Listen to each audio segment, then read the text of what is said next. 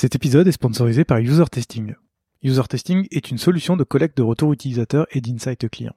Dans ce podcast, on parle souvent de la nécessité de tester son produit pour savoir ce qu'en pensent réellement les utilisateurs. Avec User Testing, vous pourrez facilement recruter vos clients et des utilisateurs pour tester vos interfaces, que ce soit un site web, une application ou même des maquettes. Les retours obtenus sur User Testing vous permettront de savoir ce que pensent vraiment vos utilisateurs de vos interfaces et de prendre les bonnes décisions d'évolution pour vos designs. Alors rendez-vous sur usertesting.com afin de comprendre vos utilisateurs et leur délivrer la meilleure expérience possible. Dans un voyage, ce n'est pas la destination qui compte, mais le chemin parcouru.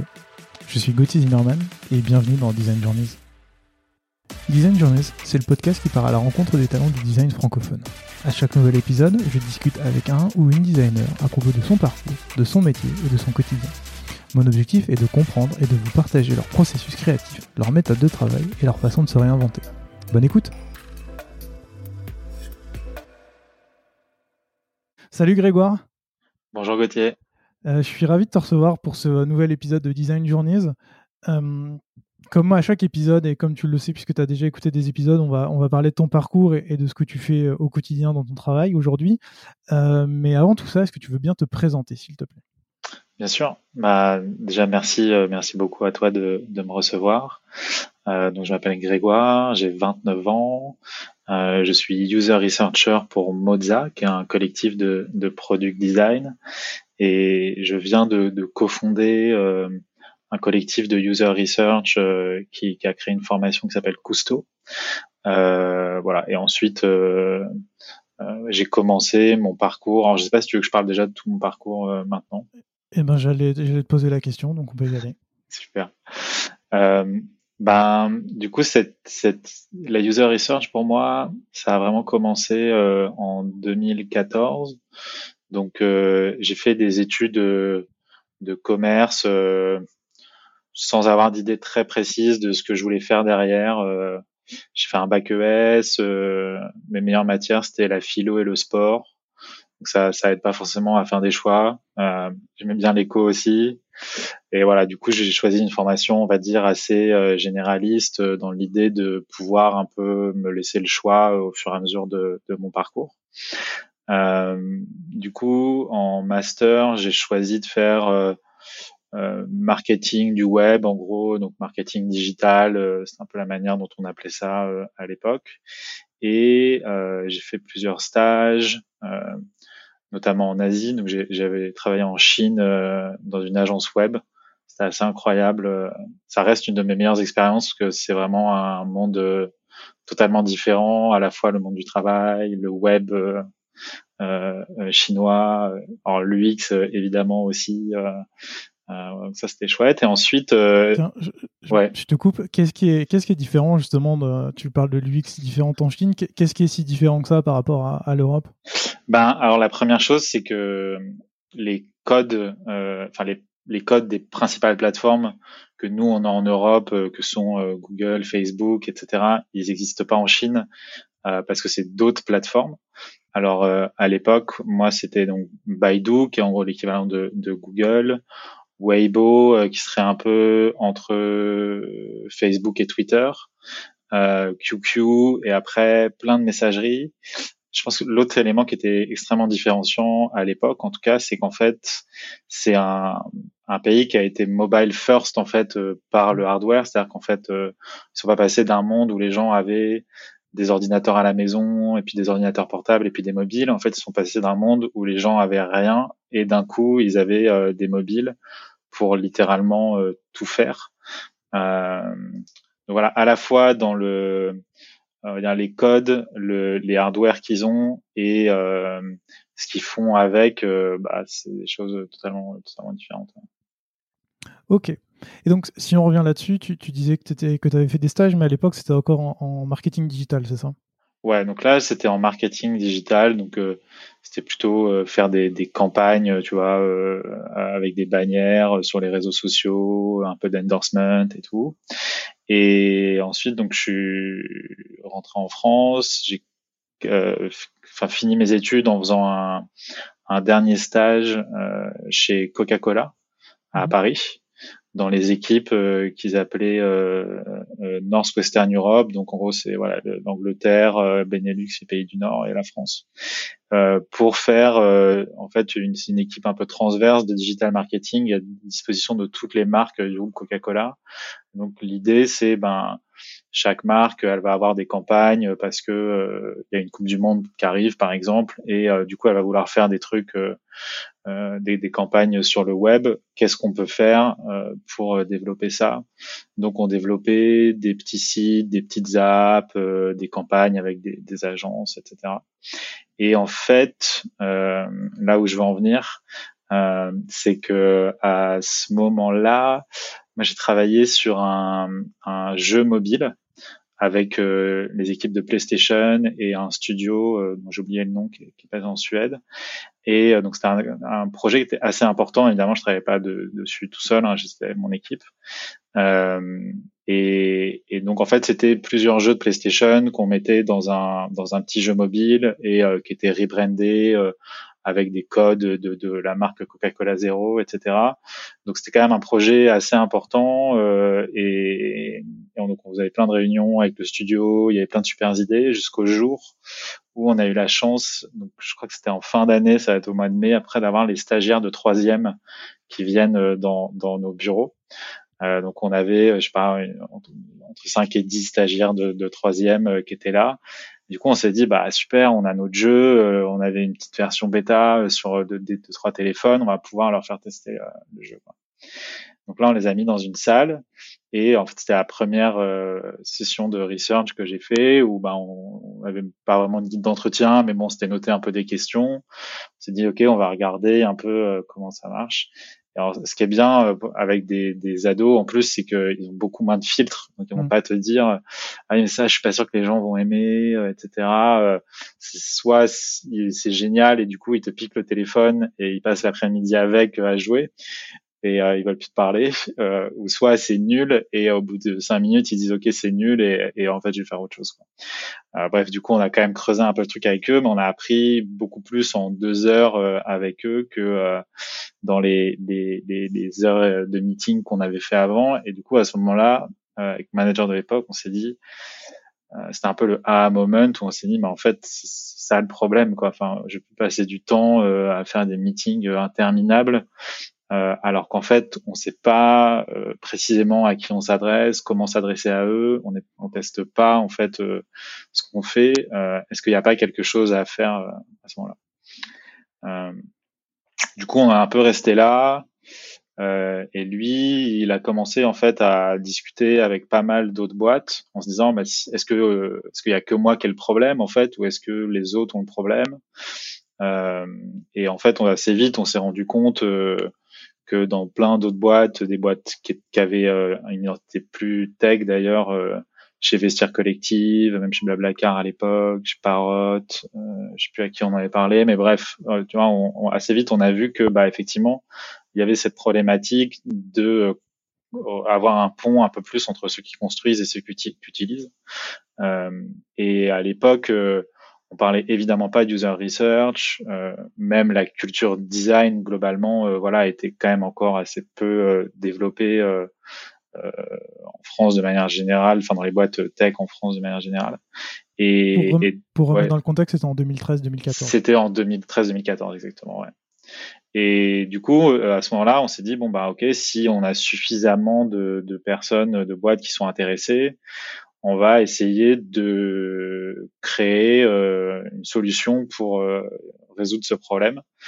Donc là, on, on a lu euh, le Lean Startup de Ash Moraya et on s'est dit, OK, comment est-ce qu'on peut démarrer le plus lean possible? Donc, on a un peu refait ce qui nous est arrivé, c'est-à-dire que on avait testé pour Vestiaire Collective une, une, partie du produit, je me rappelle plus exactement laquelle, mais en gros, du coup, on s'était fait un petit guide de test. On avait mis des gens pareils dans une salle. Euh, et puis on passait du temps avec eux pour regarder euh, comment les trucs se passaient. Et ensuite on mettait dans un Google Sheet. Euh, en gros c'était un peu une sorte de rainbow chart, tu vois, où tu mets voilà telle tâche c'est bien passé, c'est mal passé et tout. Et et on a quand même réussi voilà à vendre ça à Vestiaire Collective qui nous ont un peu fait confiance en disant bon bah testez votre truc et puis on verra ce que ça donne. Et puis finalement ils se sont dit bah ouais on a quand même appris plein de choses euh, ça, ça, a l'air intéressant. Euh, continuer quoi. Et donc euh, bah là on a créé en fait euh, donc euh, entreprise qui s'appelle Fairpection à laquelle je vais ces cinq ans qui était donc au début c'était vraiment l'idée c'était de faire un, un, outil de user test euh, donc euh, plutôt plateforme, euh, produit.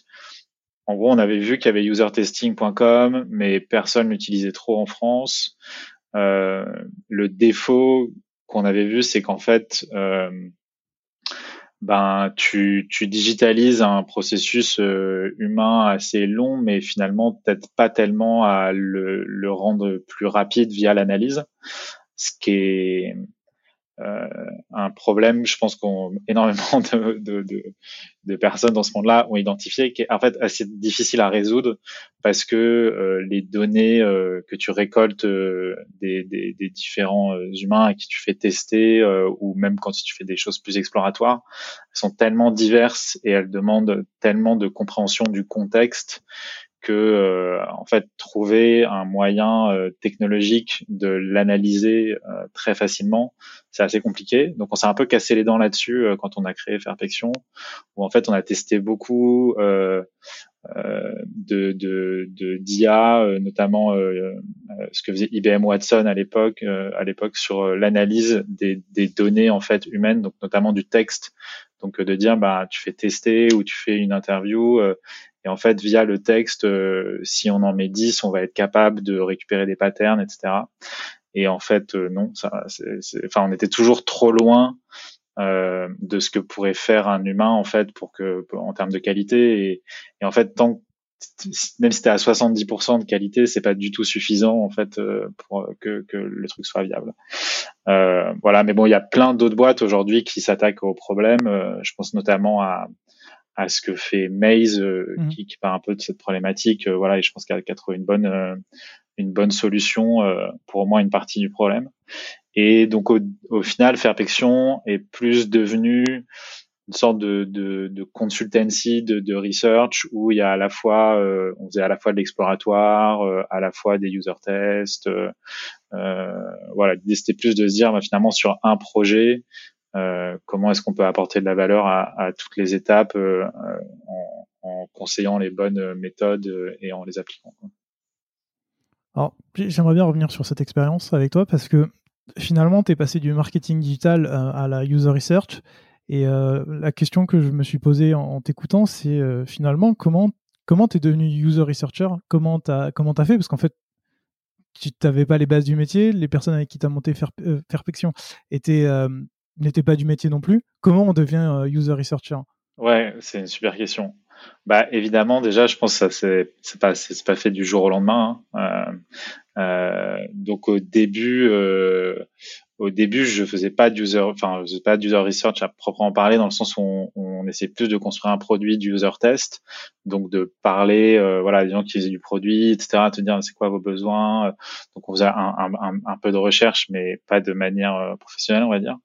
Et en fait, au fur et à mesure, je pense au bout d'un an et demi, deux ans, on a commencé à pivoter en disant, bah en fait, euh, il faut qu'on soit meilleur sur la partie research, qu'on soit capable de faire de l'exploratoire, qu'on soit capable de d'avoir de, de, euh, des méthodos quali, quanti.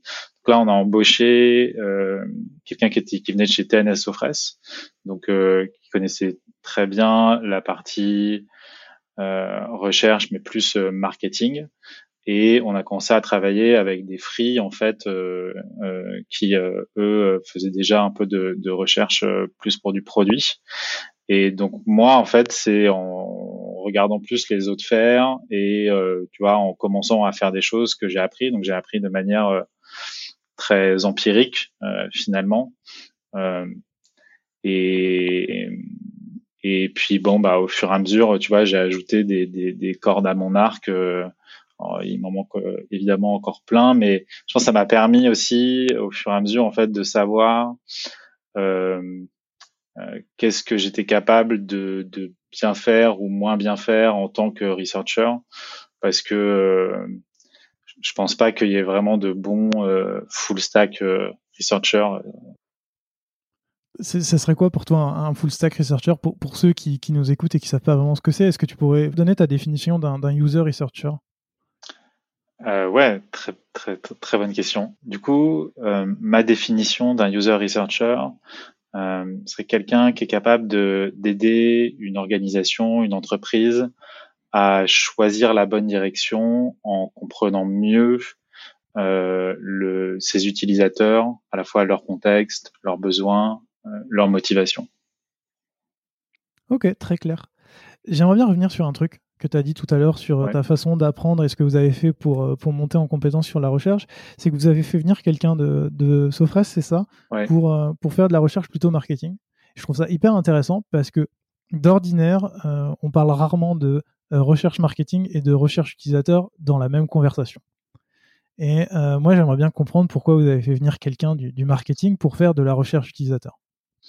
C'est une bonne question.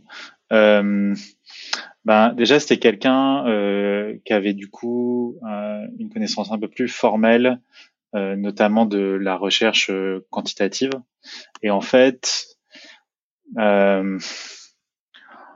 disons que si on prend la recherche de manière un peu plus globale, l'idée c'est de se dire, ben, on se pose un certain nombre de questions pour répondre à ces questions, on va essayer de trouver la bonne méthode, le bon angle, de savoir à qui on, va poser la question, donc euh, le bon échantillon.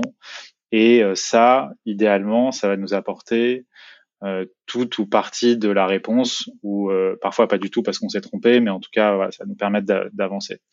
Et ça, en fait, c'est vrai à la fois pour le marketing qui cherche à vendre un produit ou un service, ou euh, pour euh, la partie euh, on va dire plus conception qui cherche à créer un produit ou un service. Euh, alors après, on va effectivement pas forcément utiliser exactement les mêmes méthodes euh, pour pour l'un et pour l'autre, mais il y a quand même en fait un certain nombre euh, de, de, méthodes qui sont les mêmes. Et aujourd'hui, par exemple, on voit de plus en plus de gens qui ont les postes de product marketing euh, dans les boîtes. Et en fait, pour moi, la recherche, elle est, elle doit tout intégrer en fait. si, pour moi, c'est plus une fondation au final. en fait, j'allais dire, idéalement, pour moi, il n'y a même pas de recherche marketing ou de recherche produit il y a de la recherche, euh, des, enfin des questions qu'on se pose à l'intérieur de l'entreprise, mm. et ensuite, en fait, euh, on va euh, aller euh, trouver les bonnes méthodes pour y répondre. Et du coup, en fait, ça, ça va nous amener, à mon avis, à une recherche qui est plus stratégique, qui du coup pose des questions qui sont peut-être plus fondamentales pour l'organisation, l'entreprise, en se disant, bah en fait, c'est euh, c'est quoi notre raison d'être, euh, c'est quoi la raison pour laquelle euh, nos, utilisateurs nous utilisent profondément, etc. Et en fait, ça derrière, ça va guider à la fois ben, le marketing ou ce qu'on appellerait la grosse aujourd'hui en produit, la stratégie produit, même partie du design. Enfin, voilà, c'est vraiment la fondation en fait derrière de, de, ce que tu fais. Hmm. Donc pour toi, il n'y aurait pas de marketing research et de user research, il y aurait juste la recherche qui sert à toute l'entreprise. Exactement. C'est très intéressant parce que j'ai l'impression qu'aujourd'hui, c'est euh, la recherche est vraiment vue comme recherche utilisateur ou vraiment la recherche marketing où c'est euh, tu es derrière un miroir sans teint où tu regardes des, des, gens utiliser ton produit. Ouais, et même euh, même la recherche utilisateur. Aujourd'hui, parfois, euh, dans le vocabulaire, on va voir euh, euh, des différences, redire, il y a user research et puis il y a user test, par exemple. En fait, pour moi, les user tests, c'est une méthode de user research. Et, et effectivement, l'idée pour moi, c'est presque de, de, redescendre encore un cran et de dire, bah, en fait, il y a, il y a la research. Et en fait, ça, c'est un pôle dans l'entreprise qui alimente tout le monde de connaissances euh, qui récupère d'ailleurs aussi les connaissances de tout le monde en disant bah en fait euh, on récupère des connaissances des sales, du marketing, euh, du produit, etc. Et derrière on réalimente. c'est une sorte de moulin à eau comme ça dans lequel toutes les équipes vont mettre de l'eau et qui va être capable ensuite de, de rendre plus intelligent tout le monde et à mon avis de créer aussi plus de cohésion parce que en fait, si tout le monde a effectivement cette même compréhension des users et du marché, etc., on a à mon avis plus de chances à la fin d'avoir un produit, un marketing, etc., qui sont qui sont cohérents. Tu penses que euh, la, research devrait sortir des, du design? Dans beaucoup d'entreprises, la, user research fait partie du pôle produit ou du pôle design. De, ce que j'entends, de ce que tu me dis, c'est plus quelque chose qui est au-dessus ou à part Ouais, euh, en fait, je pense presque que le design devrait sortir du design. C'est-à-dire qu'en fait, euh, il y a euh, je pense qu'en fait, on est passé d'une d'un design euh, il y a je sais pas, entre 5 et 10 ans qui était un peu on met des couleurs et on fait de la peinture à maintenant on a compris que le design c'était vraiment la conception euh, d'un système, on va dire, euh, de manière plus complète. Et en fait, si on remonte encore d'un cran, on pourrait se dire, bah en fait, le design, c'est aussi la conception d'une organisation. C'est-à-dire qu'en fait, euh, la manière dont les informations euh, sont organisées, accessibles, etc., à l'intérieur d'une entreprise, par exemple, c'est du design. Et, et en fait, pour bien faire ça, il faut faire de la recherche.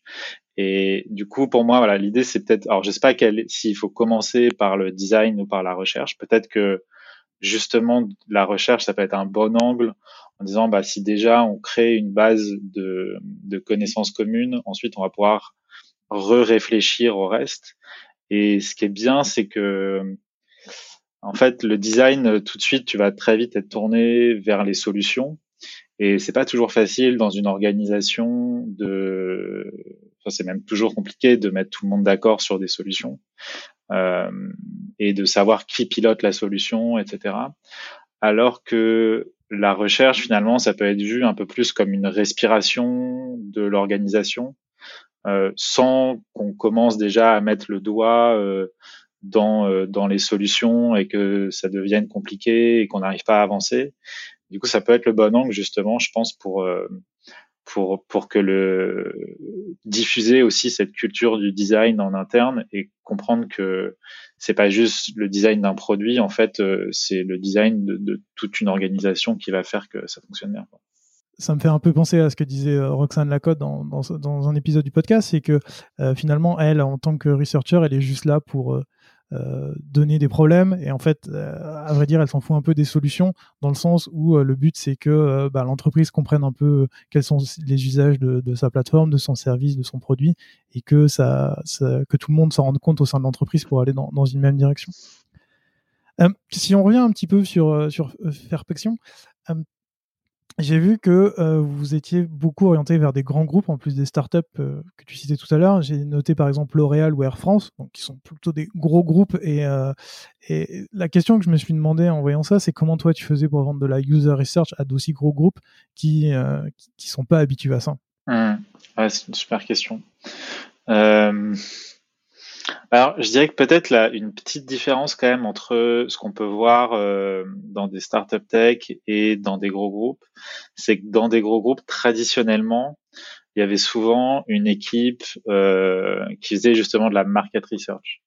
Euh, donc il y avait un peu une équipe. Alors, euh, je sais pas, je rappelle chez Coca-Cola, ça s'appelait Knowledge and Insights, mais du coup, c'était pas du tout utilisé par les gens qui faisaient du produit, quoi. C'est-à-dire qu'en fait, euh, ben, les équipes euh, font du produit chez L'Oréal ou chez Air France. Euh, elles utilisent pas du tout ces services-là parce que c'est pas du coup des, équipes euh, qui savent faire du produit, qu'on qu'on qu'on les cap enfin qu'on ouais les bonnes méthodes pour aller aider et le bon langage la bonne structure en fait pour aider ces, ces équipes là euh, mais ils ont quand même un truc de, euh, ils ont quand même des informations, ils ont presque plus d'informations, je pense quand même sur leur marché, leurs users, parce qu'ils ont beaucoup étudié ça pendant très longtemps. Mais c'est pas forcément des informations qu'ils arrivent bien à utiliser euh, dans le dans le produit. Donc culturellement, il y a quand même cet élément-là qui est intéressant. Et ensuite, je pense qu'il fait la différence, c'est de dire, bah en fait vous dépensez tellement d'argent pour essayer de construire euh, des, des, bonnes solutions et c'est tellement il y a des enjeux qui sont tellement importants pour vous que vous pouvez pas vous permettre euh, d'échouer en fait. Donc si euh, vous travaillez avec nous et euh, que euh, on passe un peu de temps et vous dépensez un peu d'argent pour mieux comprendre à qui vous vous adressez, comment s'adresser à eux, tester ce que vous êtes en train de faire, bah, en fait, vous avez quand même beaucoup plus de chances euh, de réussir votre projet à la fin. Et, et en fait, globalement, le, le, le job to be done d'un chef de projet dans ces boîtes-là, c'est qu'on lui dise, OK, euh, bah, tu as réussi ton projet et tu peux passer à celui d'après. Quoi. Donc, euh, donc, nous, on venait un peu résoudre euh, ça en disant, bah, en fait, on a aussi une, on a aussi une garantie de, de succès pour toi dans ton projet parce qu'on va t'aider à sortir euh, une app, un service, un nouveau service pour L'Oréal qui, a été construit avec de la connaissance utilisateur et qui, du coup va marcher demain. Tu, vois, quand, je t'entends le dire, ça a l'air euh, si simple d'arriver et de leur dire euh, avec la recherche, ça, va marcher. En pratique, euh, je me rends compte en, discutant avec d'autres researchers, d'autres designers, et puis même dans, ma vie de tous les jours, c'est quand même assez dur à devant. J'ai l'impression que tu as un discours qui est assez assez optimiste en disant tu vas et tu dis euh, avec nous ça va vous permettre de, de, vous allez dépenser un peu d'argent mais vous allez en gagner à côté on sait dans les faits que c'est beaucoup plus compliqué que ça euh, comment ça comment ça va se passer pour euh, pour réussir à mettre vraiment ça en avant? Ouais. Ouais, je suis, je suis très optimiste par nature, donc effectivement, c'est, beaucoup moins facile une bonne que ça. moi, j'ai envie de comprendre. Euh. Bien sûr. Alors, euh, juste pour revenir sur le paradigme euh, start-up et grand groupe, je pense qu'il y, y a quand même un, un point qui est un peu fondateur, qui est euh, les startups, elles essayent de shipper plus vite les grands groupes, ils essayent de pas failer. Et du coup, c'est quand même pas exactement, euh, tu vois, la, même, euh, t'as pas les mêmes objectifs, t'as pas quand, quand t'es, euh, tu manages un produit euh, dans une startup ou dans un grand groupe, euh, la peur de l'échec est beaucoup plus importante pour un pour un grand groupe. Et pour des bonnes raisons, hein, parce que L'Oréal, il y a des produits sur lesquels on travaille où tu as tout de suite des millions d'users euh, et dans 80 euh, pays dans le monde, euh, il faut que ça marche aussi bien pour des chinoises par exemple que pour des australiennes, des canadiennes, etc.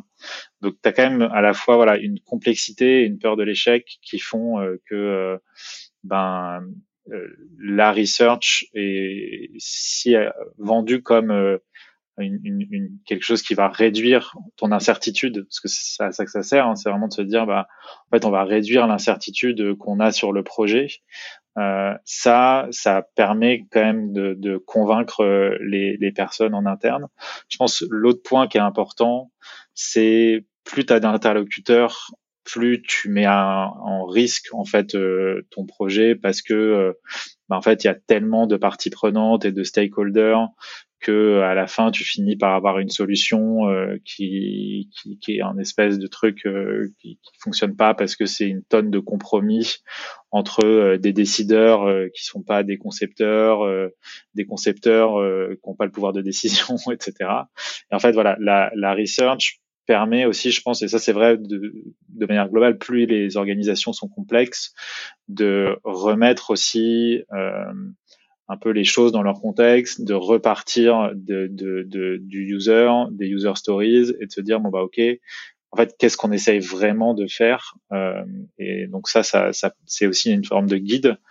Euh, et je pense le dernier point euh, c'est qu'évidemment euh, ça dépend des interlocuteurs quoi. C'est-à-dire que les personnes qui vont faire ça dans des grands groupes c'est des personnes qui s'intéressent globalement un peu plus au design, un peu plus au produit que peut-être la moyenne de ces équipes-là, et euh, qui ont un pouvoir de décision ou un pouvoir euh, de persuasion suffisamment important pour expliquer à tout le monde que euh, faire de la user research, euh, ça va être génial et que ça va changer la vie des produits. Euh, et après, bah, si, si, ça marche sur un projet, euh, forcément, ça, ça, devient plus facile euh, pour les autres. Quoi. Donc du coup, dans, dans, ce que tu me dis, j'ai l'impression que c'est beaucoup plus simple de vendre de la recherche à un gros groupe qu'à une startup. Euh, ouais, je, je, pense que c'est vrai. Ouais. Ok. On, en revient, on reviendra sur ce point-là tout à l'heure quand on parlera de Mozart. Mais je, trouve ça intéressant parce que par, rapport au parallèle que tu faisais tout à l'heure et parlant du marketing et de la recherche en général, c'est vrai que je me dis, hein, les grands groupes investissent déjà énormément dans de la recherche marketing. Et donc, en fait, le, pas me semble naturel de passer à de la recherche, euh, on va dire, utilisateur pour, euh, pour aller vers la suite. Tout à l'heure, tu nous parlais un peu d'une méthode de, de, recherche utilisateur chez Fairpection pour euh, chez, pardon, je le prononce à l'anglais, je sais pas. Ouais, tu veux les Fairpection, c'est très bien. J'ai moins de mal. Fairpection. euh, pour euh, quelle était en fait justement cette méthode que vous vendiez à, des, vos clients? Est-ce qu'il y avait une méthode miracle ou, ou pas? Non, il n'y a, a, pas de, méthode miracle, il n'y a, pas de, a pas de secret. Euh, évidemment, bah, la bonne méthode, c'est effectivement de, se poser les bonnes questions. Je pense qu'il y a quelque chose qui est compliqué quand tu es en fait dans cette position, c'est que on vient souvent te voir en, te demandant de faire une méthode justement, en disant ah bon ben voilà j'ai vu que vous y euh, du quanti, euh, est-ce que nous on aimerait bien faire un sondage euh, sur euh, tel user, etc. Et dans 90% des cas, et particulièrement pour les sondages, c'est pas une bonne idée. Et je dirais que dans une bonne moitié des cas, en fait, c'est même pas la bonne question à se poser. Donc nous, l'idée c'était pas de, de dire, bah, en fait, on n'est pas là pour exécuter des méthodes, on est là pour vous aider à vous poser les bonnes questions. Euh, donc on va plutôt essayer de repartir de, du pourquoi, du why de votre projet, et ensuite on va construire ensemble euh, un, un, une roadmap de research en fait, en disant bah voilà, vous avez euh, telle, telle et telle question. Euh, qu'est-ce qui est important euh, pour y répondre? Qui est-ce qui va utiliser les données derrière? Et quelles décisions vous voulez prendre avec? Parce qu'en fait, ce qu'il faut voir, c'est qu'il y a deux choses. Il y a à la fois euh, à quel point la recherche que la méthode de recherche que tu utilises va permettre de bien répondre à la question. Il faut aller chercher des données qui peuvent répondre à la question. Euh, et ensuite, il y a à quel point elle va être capable de convaincre en interne que euh, tu as suffisamment bien répondu pour que tout le monde euh, utilise les données et que ça fasse avancer le projet. Et parfois, on a euh, parfois on a, on a fait du, du quanti en plus du quali à, je dirais, au moins deux tiers de, de, de, de, ce qui nous a convaincu de le faire, c'est qu'en fait, les interlocuteurs en interne en avaient besoin. Et pour moi, c'est pas une mauvaise raison en fait euh, de le faire. C'est s'il faut convaincre euh, X stakeholders en interne euh, pour que le projet avance, ben faisons-le. Euh, et donc voilà, c'était souvent euh, bah, des, des, mix de méthodes entre euh, du Kali via des user interviews, du Quanti, des user tests ensuite sur les protos qu'on avait. voilà, donc l'idée c'était plus de se dire, voilà, on, on repart de la base et ensuite au long, tout au long du projet, on va essayer de chercher les, les bonnes méthodes pour répondre à la question je, t'ai posé la question un peu naïvement, sachant qu'il n'y avait pas de, de bonne, de bonne méthode, ou de, enfin, en tout cas, de méthode magique. Mais, euh, mais ce que tu dis, c'est qu'il faut se poser la, les bonnes questions. Et, euh, et du coup, ma question, c'est euh, comment on réussit à, se poser les bonnes questions? Comment on amène les gens à réfléchir et à poser, je sais pas, les bonnes hypothèses, se demander où est-ce qu'on va pour, pour avancer? Ouais. Ben, je pense que la la base de ça, c'est quand même le doute. Euh, c'est, ça fait un peu peur en fait euh, de, de douter, euh, et notamment euh, quand on est dans des postes et dans des positions où on est décisionnaire, on est censé euh, euh, ben, prendre les autres aussi avec nous dans notre projet. En fait, quand on est dans une position, on passe beaucoup de temps à parler et à convaincre les autres euh, passer d'un mode où il faut douter et écouter les autres, c'est pas si simple. Et, euh, et, et alors, euh, on en parlera peut-être après, mais je vois aussi avec euh, Moza aujourd'hui où je travaille plus avec des entrepreneurs. Euh, c'est compliqué en fait d'être à la fois celui qui porte sa solution ou son idée, son histoire, et qui va aussi aller chercher des informations qui potentiellement vont remettre en cause ce à quoi on croit. Et donc voilà, je pense que la première chose, c'est euh, de, de, de douter de ce qu'on sait déjà et de douter de soi-même. Et ensuite, du coup, de se dire, bah, on va plutôt aller faire confiance, confiance aux autres. et les autres, c'est souvent bah, les, les end users ou la cible pour laquelle on est, et se dire, bon, bah, ok, finalement, qu'est-ce que j'ai pour baquer aujourd'hui euh, les solutions et les croyances sur lesquelles je m'appuie. Est-ce qu'il y a des données euh, marché, des données concurrents, des, enfin bref, voilà, qu'est-ce qu'est-ce qui existe aujourd'hui en fait pour soutenir euh, ce, à quoi je crois.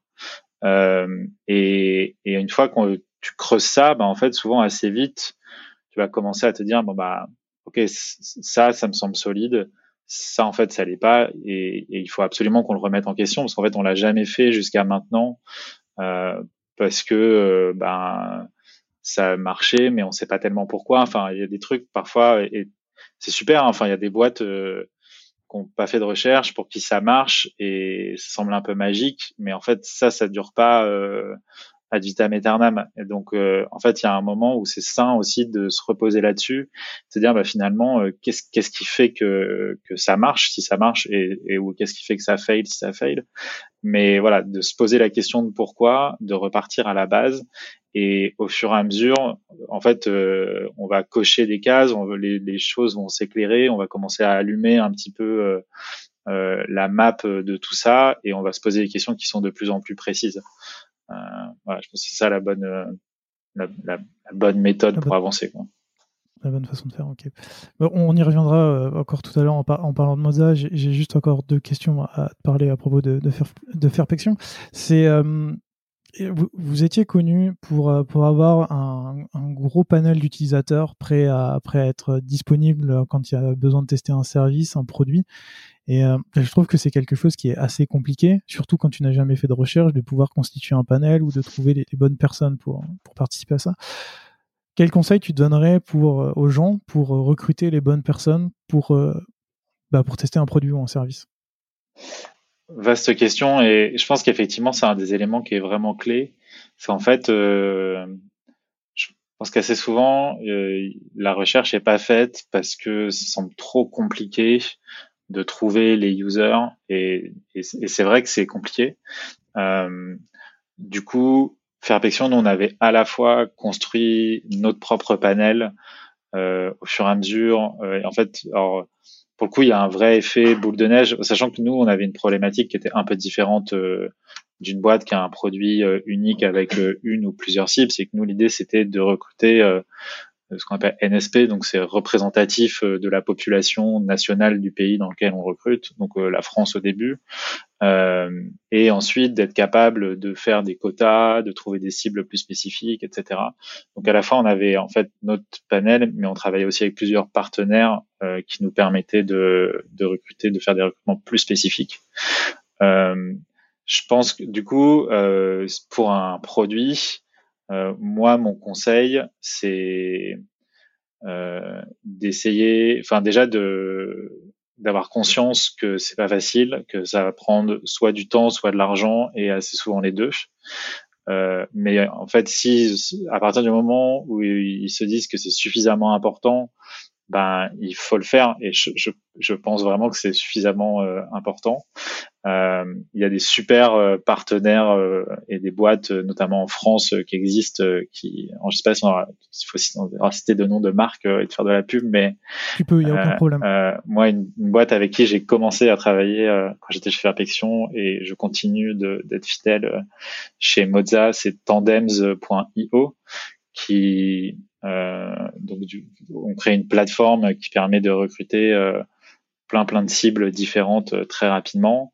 Il y a d'autres boîtes aux États-Unis, respondent.io, userinterviews.com, voilà, qui, qui, ont vraiment des, solutions qui permettent de recruter des, des users très très spécifiques en assez peu de temps. Et après, il y a effectivement toujours l'idée de se dire, bah, moi j'ai une base de données, euh, je vais recruter directement euh, dedans, euh, ce qui est, ce qui est évidemment une, ce qui, peut être une bonne idée, mais il faut quand même faire attention euh, à plusieurs choses. La première chose, c'est que en fait, si on commence à créer une espèce de pool de, de, de bêta testeurs, ben on, en fait on a souvent tendance à s'orienter vers les mêmes profils, en tout cas au moins d'usage, c'est-à-dire qu'on va souvent parler bah, plutôt aux utilisateurs qui nous utilisent le plus, euh, qui sont peut-être les plus euh, euh, les, les, plus à l'aise avec le produit, euh, etc.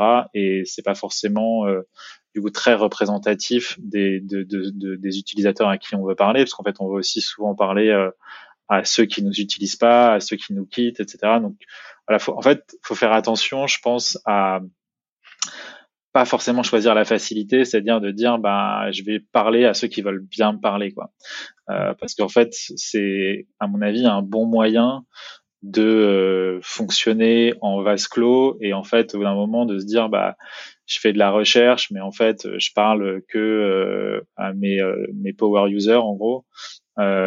Et, et du coup en fait si je fais ça ce qui va se passer c'est que je vais développer un produit pour des power users parce que naturellement, je vais comprendre leurs besoins, leurs problématiques, donc je vais faire des features qui correspondent à leurs besoins, etc. Et je vais m'éloigner en fait de euh, ce que je pourrais faire. Donc je pense que c'est quand même vraiment important de se dire, ben, comment est-ce que justement j'ai cette respiration par rapport à ce que je connais déjà et je vais chercher euh, euh, à recruter autre chose.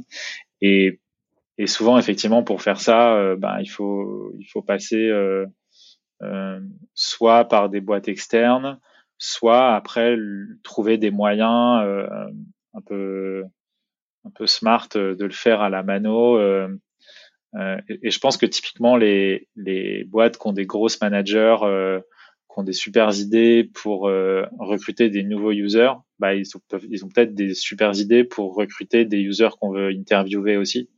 Euh, donc ça peut être un, un, bon truc, je pense, pour un quelqu'un qui veut faire de la recherche dans sa boîte, d'aller voir quelqu'un en grosse et de se dire, bah, est-ce qu'on peut trouver une solution pour targeter ces personnes-là euh, les recruter juste pour leur parler et mieux les comprendre euh, parce qu'ils nous intéressent pour le produit. C'est plutôt ce que me disait Noémie euh, de Hitch, ou à l'époque quand elle bossait chez Hitch et qui est passée dans, dans, le podcast, où en fait ça va dépendre vraiment de déjà bah, de ce que tu cherches à faire, et puis après ça dépend aussi de ton produit, puisque elle sur Hitch c'était assez simple d'aller voir n'importe qui dans un café et dire tiens teste mon app, ce qui est pas du tout la même chose quand quand tu essaies de rentrer dans des produits beaucoup plus spécifiques et, et plus précis. J'aimerais bien revenir sur cette notion que tu as dit où euh, quand tu parles tout le temps aux mêmes personnes, tu vas forcément induire un biais qui fait que euh, tu vas orienter ta recherche sur euh, ce profil spécifique-là. Il y a un dicton qui dit qu'il vaut mieux faire de la recherche que pas du tout de recherche. Toi, qu'est-ce que tu en penses? Est-ce qu'il vaut mieux faire quand même de la recherche qui va être un peu biaisée ou est-ce qu'il vaut mieux ne, pas en faire dans ce cas de figure? Moi, je pense qu'il vaut mieux toujours en faire par contre, euh, et, en fait, euh, il n'y a pas de recherche euh, non biaisée, ça n'existe pas. C'est-à-dire qu'en fait, notre échantillon, même le plus représentatif possible, il sera jamais parfait.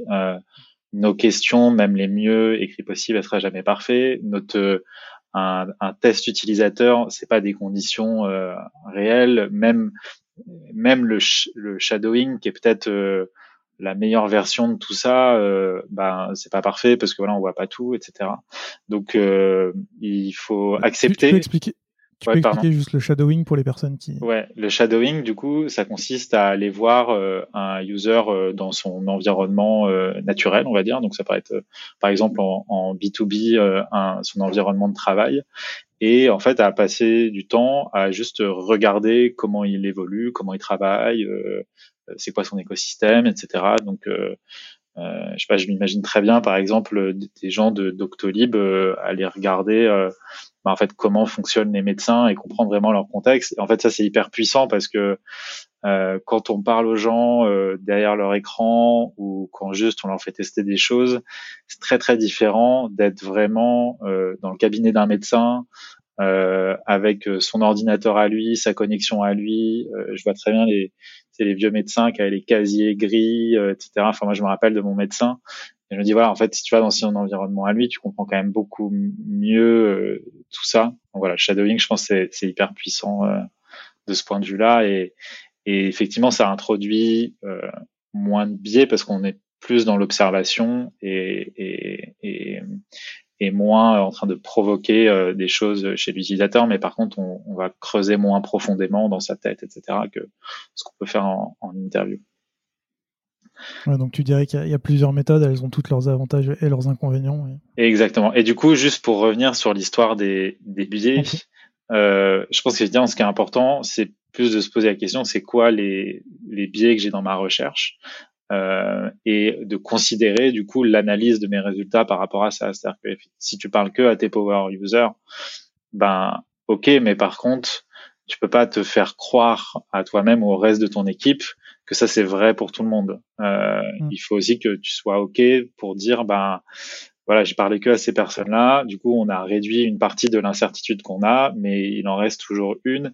Et ça, ce sera toujours. En fait, faut, je pense, faut vraiment euh, apprendre aussi euh, quand on fait de la recherche à pas être dans des valeurs absolues en fait. Euh, C'est-à-dire qu'en fait, on on fait que euh, réduire l'incertitude, mais ce sera jamais 100%. Et c'est vrai que euh, ça peut faire un peu peur et c'est parfois c'est pas très vendeur en fait de raconter les choses comme ça, je pense. Euh, mais mais une fois que c'est accepté, je pense que ça change beaucoup de choses. Euh, et voilà, c'est en fait tout ça c'est des valeurs relatives et, et on va les améliorer au fur et à mesure.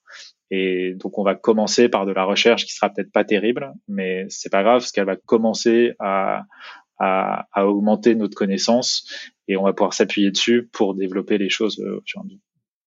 C'est un peu ce que tu disais au début, où, tu essayes de mettre la recherche en place au début, histoire que tout le monde s'acclimate et, s'y habitue, et au fur et à mesure, ça va faire un effet boule de neige et tout le monde va, va commencer à être embarqué dans, dans cette histoire. Hmm, complètement. Euh, ma dernière question sur euh, Fairpection, c'est euh, que si je me trompe pas, là-bas, tu étais euh, en charge de l'équipe User Research, tu étais, lead là-bas. comment on crée une équipe dédiée à la recherche? Parce que on voit de plus en plus d'entreprises recruter un User Researcher, parfois essayer d'en avoir un deuxième. La question c'est comment on fait pour comment on fait pour monter une, équipe research? Et surtout quelles sont les qualités que toi tu recherchais chez, un ou une user researcher? Pour bien faire son travail. Mmh. C'est je pense déjà un point quand même qui est important, c'est euh, pareil, il n'y a pas de valeur absolue de l'équipe euh, user research. Elle doit s'adapter évidemment au contexte euh, de l'organisation euh, dans laquelle elle va évoluer. Et du coup, nous, notre contexte, c'était qu'on avait des clients qui avaient des problématiques assez différentes et on avait de plus en plus de clients internationaux aussi. Euh, donc euh, avec des partenaires évidemment, mais on se mettait à faire de plus en plus de recherches euh, aux États-Unis, en Asie, euh, au, donc au, Japon, en Chine, etc. Donc euh, euh, moi, ce que j'ai essayé de trouver, c'est d'avoir des profils qui ont des compétences différentes en recherche. Donc, bah, des gens, par exemple, qui sont assez forts en recherche quantitative, euh, c'est intéressant parce que euh, il y en a pas énormément. Euh, des personnes qui ont peut-être un profil un peu plus design et qui se sont mis à faire de la recherche, c'est intéressant aussi parce que ben, du coup nous on va euh, on, on toute la partie recherche, mais on essayait au maximum d'orienter les choses vers ben euh, quelles sont les solutions qu'on peut proposer ensuite euh, pour les équipes produits et design? Donc on pouvait pas non plus euh, uniquement rester dans notre truc de recherche sans comprendre tout ce qui se passe autour. Donc si tu as des designers qui se sont mis à faire de la recherche, c'est intéressant aussi. Et euh, du coup, euh, le, le, point, c'était bah, est-ce qu'on est capable peut-être d'aller chercher des profils qui sont un peu plus internationaux, qui ont peut-être une double ou une triple culture, et qui vont nous permettre de mieux comprendre, peut-être d'aller faire de la recherche nous-mêmes euh, dans des pays très différents, euh, ou en tout cas de mieux travailler avec nos partenaires, parce que euh, pour te donner des exemples, là, on travaille avec des, partenaires en Chine où du coup ils font le recording des sessions de user test. Euh, qui traduisent donc ces vidéos avec le texte en dessous et toi ensuite tu récupères ça et tu dois faire ton analyse etc et et même si tu as la traduction, il y a potentiellement des codes, tu vois, culturels, etc., que tu, tu vas pas euh, comprendre. Donc ils nous aidaient un peu, mais c'est mieux si on a quelqu'un en interne pour arriver à faire ça, quoi. Donc ça, c'est un peu, je dirais, le, les, les, différentes colorations quoi qu'on a essayé d'aller chercher. Et ensuite, ce qui doit être un peu plus commun à tout le monde. Euh, ben, ça semblait un peu banal, mais il faut vraiment euh, être curieux et, en fait euh, avoir une vraie capacité d'écoute et, ça se travaille. C'est-à-dire que c'est pas forcément euh, inné. Je, pense qu'il y a des personnes qui ont un caractère qui fait que c'est peut-être plus facile ou plus naturel, mais ensuite effectivement ça se développe et et la curiosité pareil. Alors je pense qu'on a recruté que des gens euh, qui ont cette euh, curiosité et qui ont cette capacité ou en tout cas envie de d'écouter et d'apprendre au maximum. Euh, mais, après, je pense euh, c'est aussi un travail collectif euh, d'améliorer ça les uns les autres. Et je pense que ça a une valeur à la fois en tant que, que researcher, mais aussi à l'intérieur d'une organisation. C'est-à-dire qu'en fait, je pense que une équipe de researchers, ça fonctionne assez différemment de d'une équipe de, de sales, par exemple. Quoi. Pourquoi parce bah, Parce que on a des, des comment dire je pense que c'est des profils différents et parce que c'est des réflexes euh, qui sont différents. En gros, pour moi, pour faire très court, euh, il y a il y a un peu les avocats et les détectives. Euh, et clairement, ce qu'on va chercher chez un researcher, c'est d'être d'abord un bon détective, sachant qu'il va falloir qu'il soit pas trop mauvais avocat parce qu'il faut aussi qu'il apprenne quand même à, vendre effectivement euh, ce qu'il ce qu'il a appris et sa méthode, etc. Et c'est d'abord un bon détective, alors que à mon avis les meilleurs sales c'est quand même d'abord des bons avocats et après on peut les aider à être des meilleurs détectives pour euh, justement mieux apprendre, etc. Mais, mais voilà, ça, ça fonctionne un peu différemment. Compris. J'ai l'impression. Euh, euh, T'es resté, t'as dit tout à l'heure, 5 ans, c'est ça, chez Fairpection Ouais. Ok. Euh, ah, tu décides du coup au bout de 5 ans de, rejoindre le collectif Moza dont on va parler. La, première question que j'ai envie de te poser, c'est euh, vu tout ce que tu as mis en place, vu toutes les possibilités qui ont l'air d'être quand même un super terrain de jeu pour un user researcher, qu'est-ce qui t'a donné envie de partir? Ben en fait, déjà, ces cinq ans, évidemment, ils n'ont pas été euh, linéaires. Quand il y a eu pas mal d'étapes, euh, on est parti euh, d'un d'un petit projet entrepreneurial où, en gros, c'était un peu.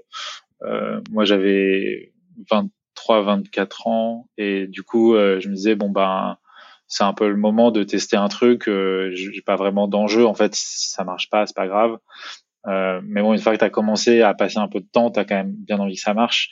Donc, euh, donc là, on a développé les choses. Il y a l'équipe qui s'est agrandie. On a eu plus de clients. Enfin voilà, les, les, les 3-4 premières années, euh, il y avait vraiment euh, euh, ce, cette énergie aussi de, de, développer plein de choses nouvelles et d'être de faire face à plein de problématiques, à la fois en tant que researcher, mais aussi en tant qu'associé euh, d'une petite entreprise qui se développe.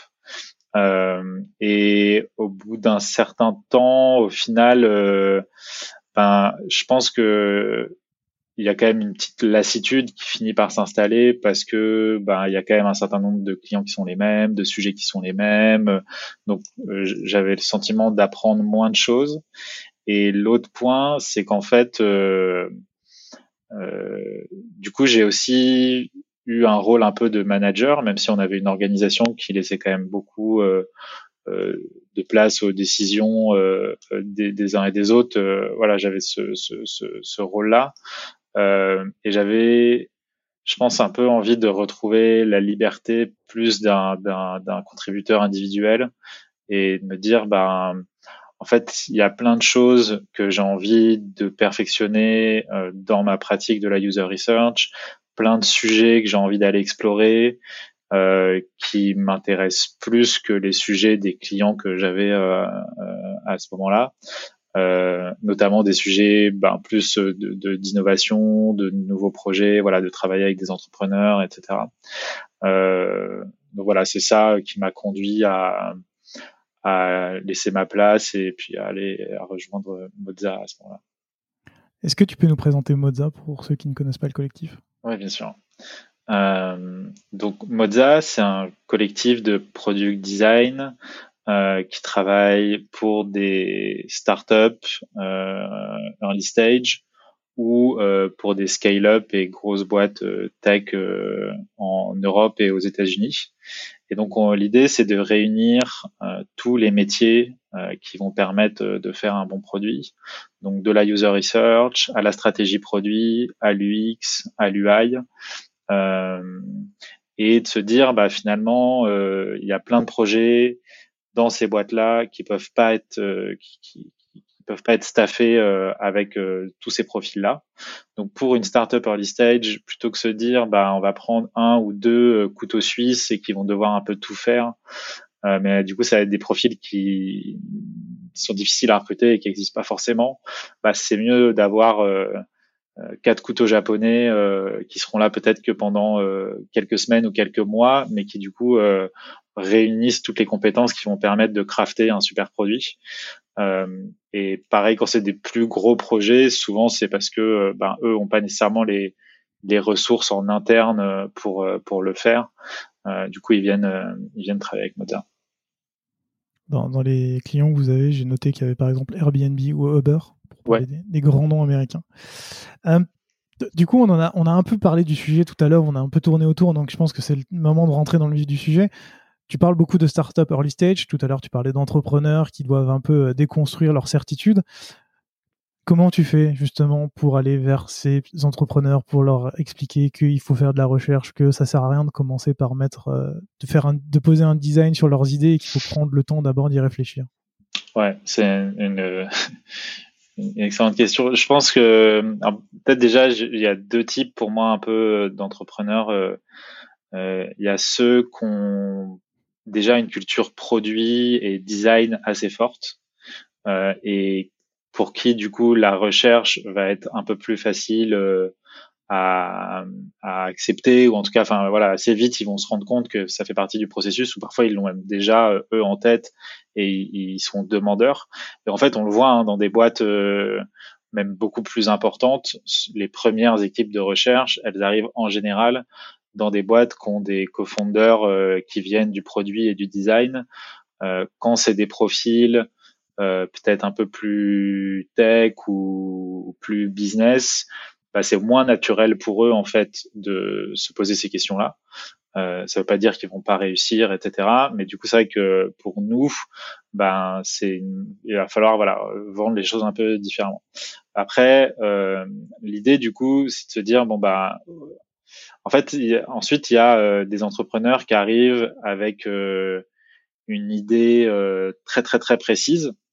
Et, du coup, souvent, c'est des entrepreneurs qui connaissent déjà très très bien leur marché, parce qu'en fait, bah c'est des gens qui sont sur un marché peut-être de niche depuis 10, 15 ans, qui voient les choses, qui du coup ont déjà bien creusé le sujet et du coup, là, l'idée, souvent, ça va être quand même de confronter euh, ce qu'ils pensent savoir pour vérifier à quel point c'est solide. Et si c'est solide, de se dire, bon, ben, ok, super, maintenant, c'est quoi les prochaines questions qu'on se pose pour arriver à faire un bon produit? Donc, euh, voilà, il y a ce cas-là.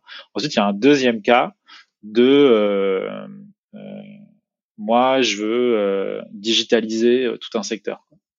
Et donc, là, on va dire, non, bon, ça, ça, ça, pas arriver comme ça. Donc, euh, il faut quand même que on, se pose un peu plus de questions. Donc là, on va déjà essayer de comprendre euh, l'entrepreneur, c'est quoi lui un peu sa raison d'entreprendre? C'est-à-dire de se dire, bah finalement, euh, ce qui va faire que le, le, projet réussit au final, c'est quand même euh, sa capacité à lui à construire une solution, euh, à construire une équipe, à aller la vendre, etc. Donc, euh, faut quand même qu'il qu croit au truc, quoi. Euh, et donc, on essaie de comprendre, voilà, pourquoi est-ce qu'il veut faire ça. Et maintenant, sur la base, on se dit, bon bah, ok, nous maintenant, on va essayer de mieux comprendre le marché et les users. Euh, et on va essayer de réconcilier un peu ces deux choses-là. C'est-à-dire que euh, ben avoir euh, une super euh, envie d'entreprendre et envie de se battre contre quelque chose ou de créer quelque chose, c'est bien. Mais en fait, s'il y a un moment où si ça matche pas avec des besoins marchés et utilisateurs, ben malheureusement ça va enfin on va pas pouvoir construire un produit qui va qui, qui, qui ira au bout quoi donc voilà et c'est difficile parfois parce que tu vois tu peux te retrouver dans le cas où bah tu fais une de, un truc très exploratoire et puis à la fin tu te rends compte que bah il y a peut-être rien en fait euh, qui est vraiment intéressant euh, sur ce marché-là. En tout cas, il y a peut-être aucun problème que tu as découvert que l'entrepreneur a envie de résoudre. Mais comment tu gères ce cas de figure? Parce que depuis tout à l'heure, on parle du cas de figure où euh, on fait de la recherche, on a des mmh. questions, on essaye de trouver tout ça et ça se passe plutôt bien. On réussit à trouver une, solution à la fin. Là, dans ce cas de figure, c'est quand même très précis. C'est tu cherches quelque chose et tu te rends compte qu'il n'y a rien.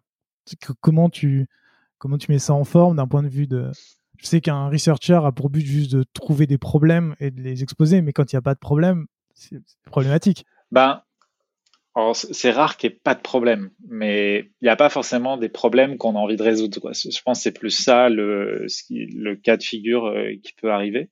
Se dire, bon ben, finalement, euh, ce qu'on avait, on avait l'intuition que ça c'était un énorme problème et c'est peut-être vraiment très secondaire. C'est pas suffisamment painful pour vraiment construire un produit.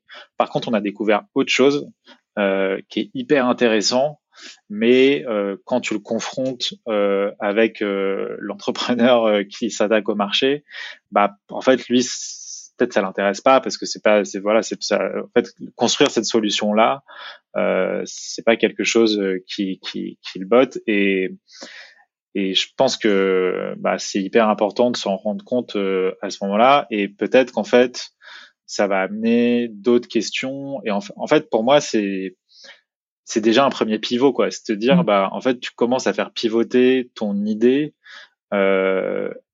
uniquement en posant des questions à des personnes et ça, ça coûte quand même euh, beaucoup moins cher et beaucoup moins de temps que si tu as déjà construit euh, une, un début de solution. Et alors là, en revanche, ce qui est, ce qui est assez... Là où on marche un peu sur des œufs, je pense, c'est que, en fait, naturellement, tu as quelque chose qui se crée chez l'entrepreneur qu'on appelle le, le, le, raisonnement euh, motivé euh, en, en psychologie, qui est qu'en fait, bah, lui, il va euh, retourner les problèmes pour que ça finisse par euh, correspondre à, à, la solution ou une solution qu'il avait envisagée.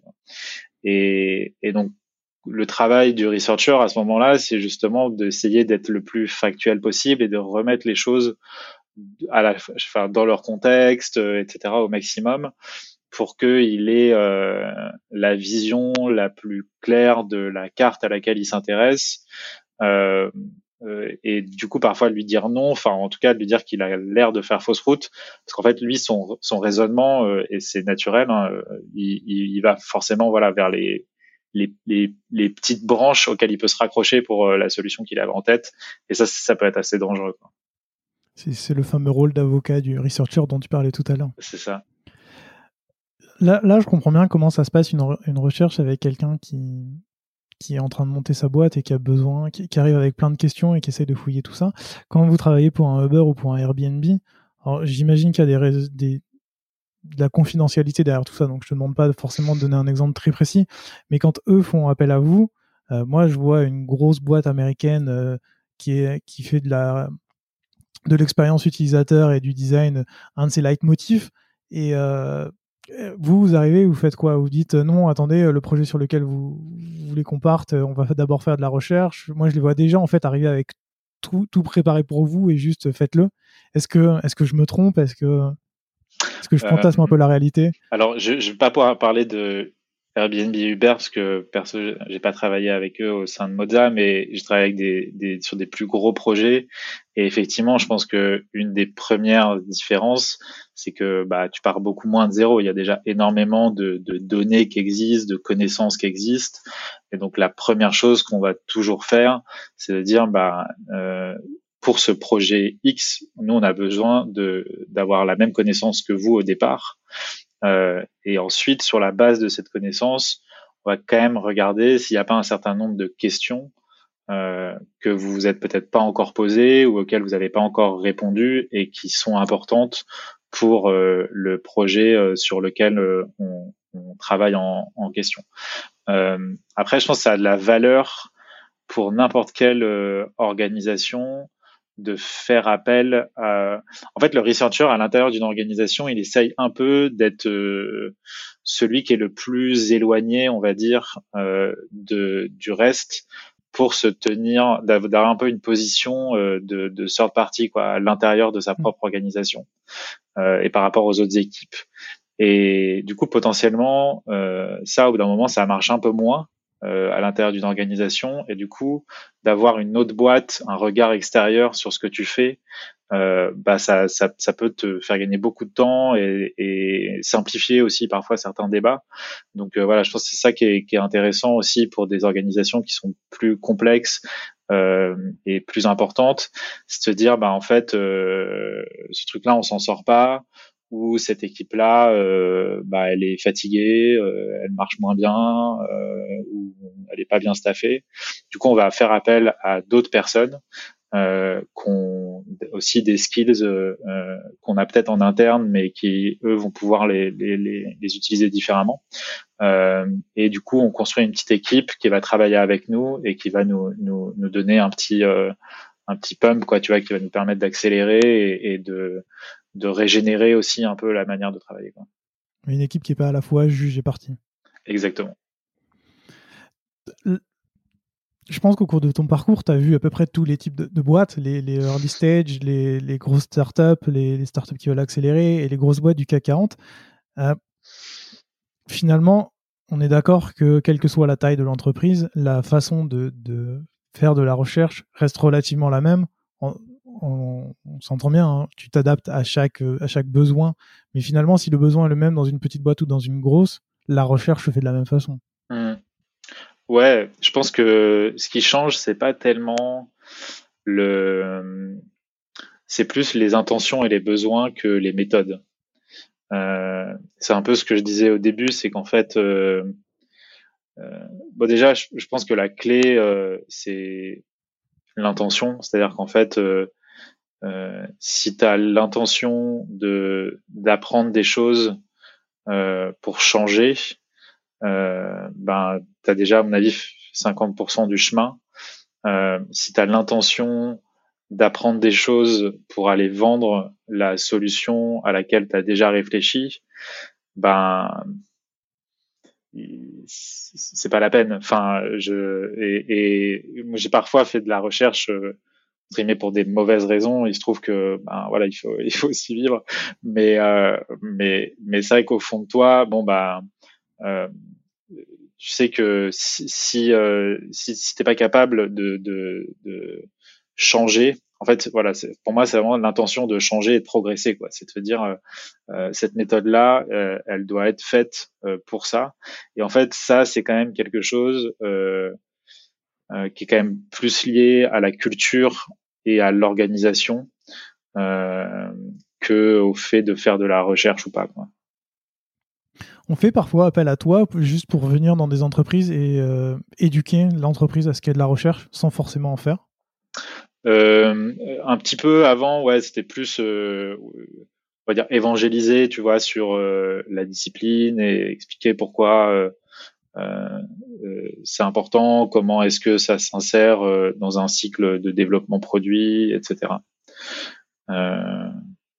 et c'est un peu l'idée globalement, enfin, de Cousteau, là, le, le, petit collectif qu'on a créé, c'est aussi, euh, en fait, euh, alors du coup, je profite pour en parler un tout petit peu. Euh... tu sais quoi C'était exactement la question que j'allais te poser ensuite. C'était en fait, comme tu as créé Cousteau, vas-y, parle-en, explique-nous ce que c'est. Euh, euh... Parce que du coup, la genèse de ça, c'est en fait un peu, c'est une hypothèse, on va dire, qui est euh, qu'aujourd'hui, globalement, la culture produit et design est à un stade de maturité euh, bien plus avancé dans l'écosystème euh, euh, français. mais pour autant, si on compare par rapport aux nordiques, aux anglo-saxons, on voit que la research semble un peu le parent pauvre de, tout ça. Donc quand j'ai rejoint Moza, on a eu un peu cette discussion et on s'est dit ok, qu'est-ce qu'on peut faire? Et on était on avait un peu ce constat, cette hypothèse, mais c'était pas suffisamment précis pour qu'on puisse construire des solutions. Donc, on a fait de la recherche. Euh, on a été du coup euh, euh, discuter euh, avec euh, une quinzaine de head of product, head of design, designer, euh, PM dans, toutes ces boîtes là. Et globalement, on s'est rendu compte de deux choses. C'était effectivement le parent pauvre parce que c'était toujours un peu en bas de la pile on sait que c'est important, mais en même temps, on nous demande de shipper, et dans l'absolu, on peut quand même shipper des choses sans avoir fait de recherche. Euh, ça veut pas dire que c'est bien, et on le sait, mais on, on, a fait une partie du job, en tout cas, quoi. Euh, et, et, souvent, voilà, on sentait un peu ce, une petite amertume quoi dans la, la, la, la manière dont c'était raconté euh, par euh, par les personnes parce que au fond il y avait ce truc de on sait que c'est important mais on n'arrive pas à en faire une priorité. Et souvent c'est parce qu'on a aussi du mal à le vendre en interne. C'est-à-dire qu'en fait euh, aller dire à mes boss il faut faire de la recherche euh, je pense rien que le terme c'est compliqué. J'ai mis cinq ans à les convaincre qu'il fallait faire du design. Euh, maintenant, on y arrive. Euh, là, pour la recherche, euh, ok, je sais que c'est important, mais reviens plus tard, quoi. Tu vois, genre, je, suis, je fatigué, quoi. Euh, et le deuxième truc, c'était, bah, on commence à en faire, mais en fait, il y a personne en interne qui a, qui a une connaissance ou suffisamment d'expérience sur le sujet pour un peu, euh, bah, porter son bâton de, pèlerin pardon euh, et, euh, et, convaincre tout le monde et mettre en place euh, euh des, euh, des, rituels etc donc ben, on n'arrive pas à, à, ce que ce soit systématique dans notre manière de travailler. Donc on s'est dit bon ben on va essayer de s'attaquer à ça. Et donc pour s'attaquer à ça on a créé un petit collectif voilà de, de user researchers qui ont envie de, qu'on suffisamment enfin, qui se sentent suffisamment euh, légitimes, en tout cas pour s'exprimer sur le, le sujet et essayer d'aller convaincre que c'est important et de faire un petit peu remonter le sujet euh, euh, à l'intérieur de l'écosystème et se dire bah euh, formons finalement tous ces gens qui le font déjà mais euh, qui ont besoin euh, peut-être de gagner un peu en expérience de, de gagner aussi euh, en confiance, parce qu'il y a un peu ce syndrome de l'imposteur, je pense, euh, chez des designers et des PM qui se disent est-ce que je fais bien, est-ce que euh, je suis pas en train de poser les mauvaises questions, etc. Euh, et c'est sûrement vrai parfois, mais mais il y a sûrement plein de très bonnes questions qu'ils posent et de bonnes réponses qu'ils ont qu'ils ont du mal à utiliser. Donc là, de se dire bah on va on va former ces personnes-là. Euh, donc donc y a on a une petite formation là qui qui commence avec euh, ce collectif-là, où, l'idée c'est justement euh, bah de, d'aider à monter en compétences euh, plutôt des, PM et des designers sur le, sujet. J'en profite pour dire que j'ai reçu Marine Dias d'Algolia et Roxane Lacoste qui est freelance sur, ce podcast et qui font partie du collectif. Donc si vous voulez écouter les épisodes, je les mets dans la description. J'aimerais revenir sur un dernier point sur Cousteau. On, parle globalement de la recherche, de, de la user research depuis tout à l'heure concrètement, dans cette formation, qu'est-ce que les PM et les designers vont apprendre?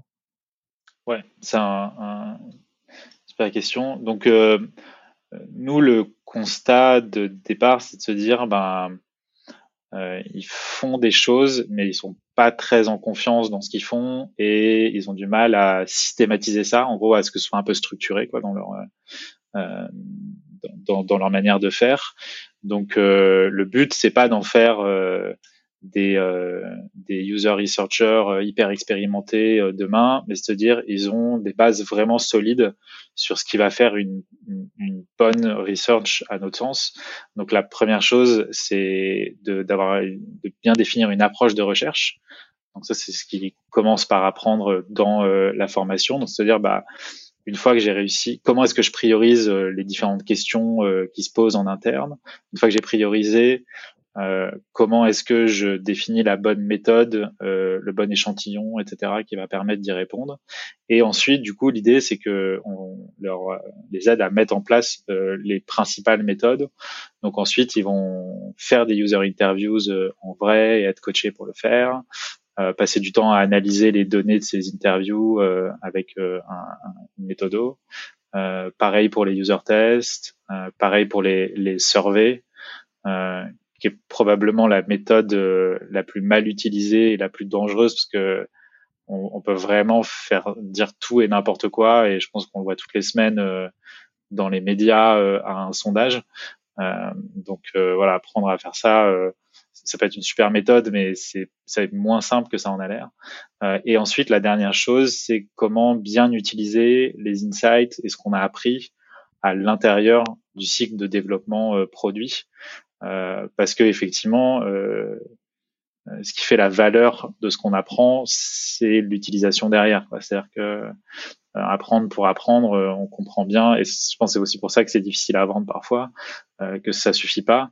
Donc c'est bah, comment est-ce que tu passes effectivement des, différents insights à l'idéation, aux optimisations, etc.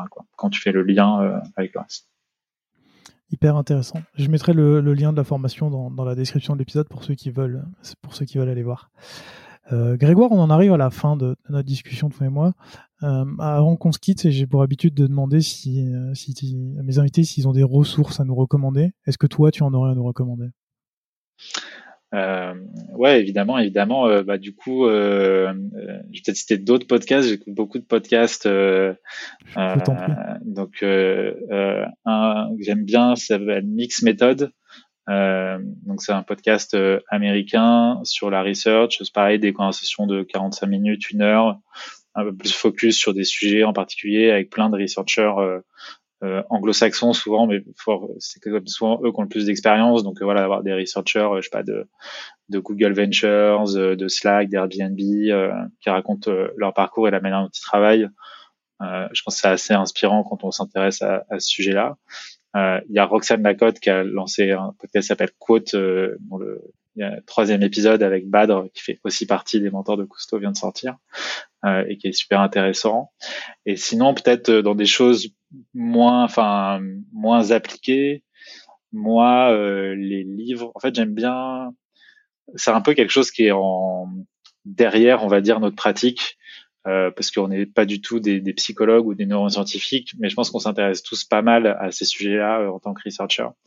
Et alors, un livre euh, qui fait un peu foi, même s'il y a eu plein de discussions derrière et de remise en cause de, de, de, de, de la manière dont c'est expliqué sur le sujet, c'est Thinking Fast and Slow de Kahneman, qui, en gros, très brièvement explique la manière dont notre cerveau fonctionne en mode euh, heuristique, donc en mode instantané, et euh, en mode problématique compliquée. Donc euh, voilà, comment est-ce qu'on shift?